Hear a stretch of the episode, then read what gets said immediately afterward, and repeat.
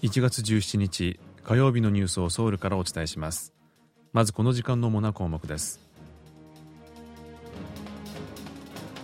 徴用訴訟問題について韓国側が解決の条件として示した日本側の誠意ある呼応をめぐって妥協案の模索が続いています。アメリカのオースティン国防長官の韓国訪問に向けて調整が行われています。日本の防衛力増強などについて韓国側と共有するものとみられます。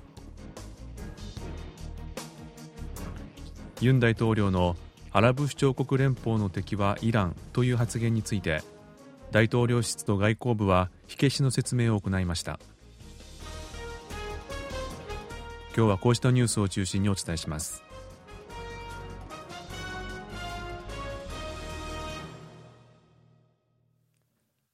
徴用訴訟問題に関する韓国と日本の外交局長級協議で韓国側が問題解決の条件として示した日本側の誠意ある呼応をめぐって具体的にどう折り合いがつけられるか妥協案の模索が続いています。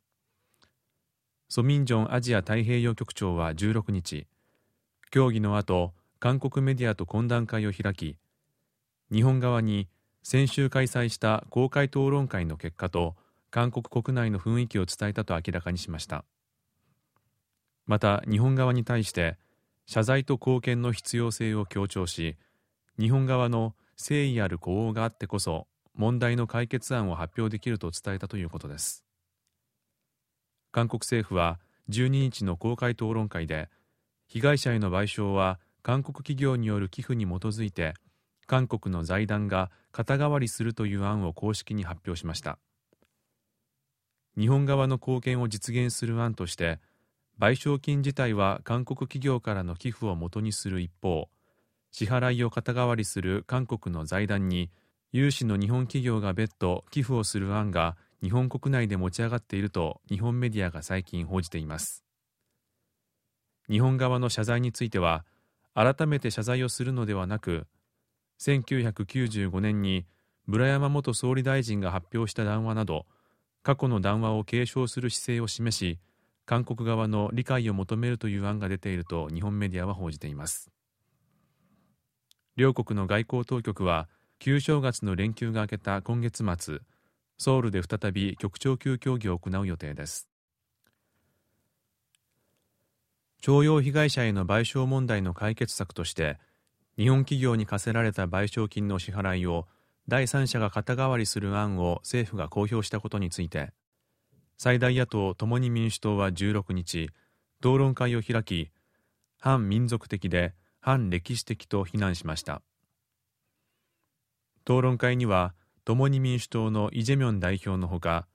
徴用被害者の弁護人や支援団体などが参加しました。イ代表は政府の解決案について日本政府に謝罪と責任を求める徴用被害者や国民の常識とかけ離れた反民族的で反歴史的な態度と非難し低姿勢な屈辱外交を直ちに中断するよう求めました。一方大統領室は韓日首脳会談の早期開催の見通しは立っていないと明らかにしました。岸田総理大臣が先週末訪問先のアメリカで行った記者会見で韓日関係の改善や徴用訴訟問題などの歴史問題の解決に向けた意思を示したことを受けて韓国国内では早ければ来月にも韓日首脳会談が開かれる可能性があるのではないかという見方が出ていました。大統領室の関係者は16日ユン大統領が訪問している UAE アラブ首長国連邦で報道陣に対し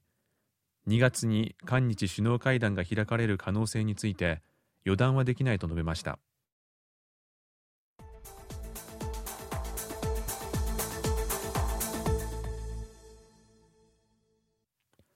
国防部はアメリカのオースティン国防長官の韓国訪問に向けて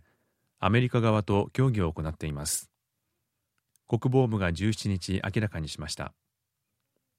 来館が実現すればオースティン長官はイ・ジョンソプ国防部長官との会談に加えてユン・ソンニョル大統領を表敬訪問するものとみられます。オースティン長官が来館する場合来月に予定されている韓米両国による軍事対応演習と拡大抑止手段の運用演習の準備状況を確認するほか最近行われた日米首脳会談で議論された内容を韓国側と共有するものと予想されています。ユン・ソンニョル大統領と UAE アラブ首長国連邦のムハンマド大統領は16日韓国に対して300億ドル規模の投資を行うことを明記した共同声明を採択しました。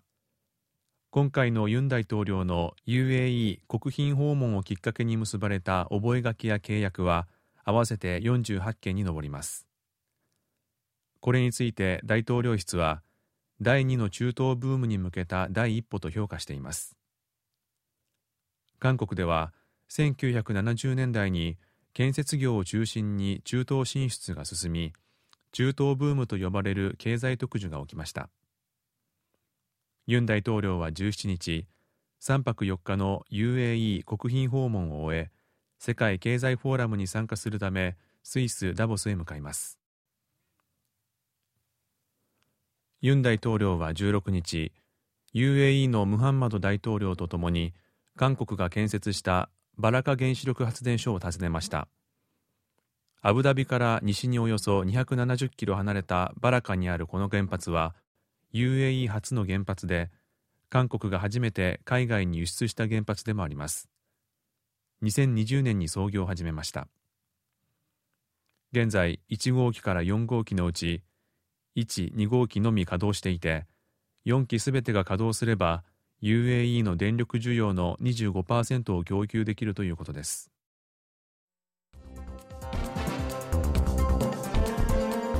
こちらは韓国ソウルからお送りしているラジオ国際放送 KBS ワールドラジオです。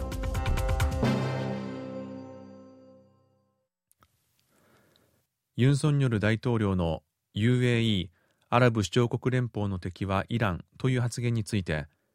大統領室と外交部は韓国とイランの関係とは無関係だと発言の意図を説明しました。ユン大統領は15日 UAE の特殊戦学校で訓練の支援に当たっている韓国の派遣部隊を訪れ UAE の敵はイランで我が国の敵は北韓だと述べ韓国と UAE が似た境遇にあると語りました。これについて野党は今年国交60周年を迎えるイランを脅威とみなすのかと批判していて大統領室はユン大統領の発言はあくまで現地に派遣された将兵をねぎらうためのものだったとして韓国とイランの関係とは無関係だと説明しました。外交部もまた大統領の発言は派遣部隊の将兵を激励するためのものだとした上で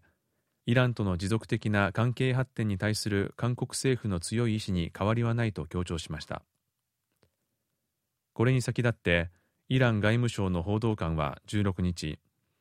UAE の敵はイランというユン大統領の発言をめぐって韓国政府の説明を待つと述べていました。韓国では車は右側通行となっていてこれまでは交差点で車両用の信号が赤でも歩行者がいなければ右折することができましたが22日から右折信号が設置された場所では右折信号が青の時のみ右折できるようになります。警察庁は17日交差点で右折する際の一時停止義務などを盛り込んだ道路交通法施行規則が22日から運用開始されると明らかにしました。警察庁は去年9月からソウルやプサンなど全国15カ所に右折用の信号を設置してモデル運用しその結果歩行者の安全を守る上で効果があると判断しました。警察によりますと2月末から右折用の信号が追加で設置される予定で3ヶ月の猶予期間を経て取り締まりを行うかどうかを決めるということです。以上イジンヒョンがお伝えしました。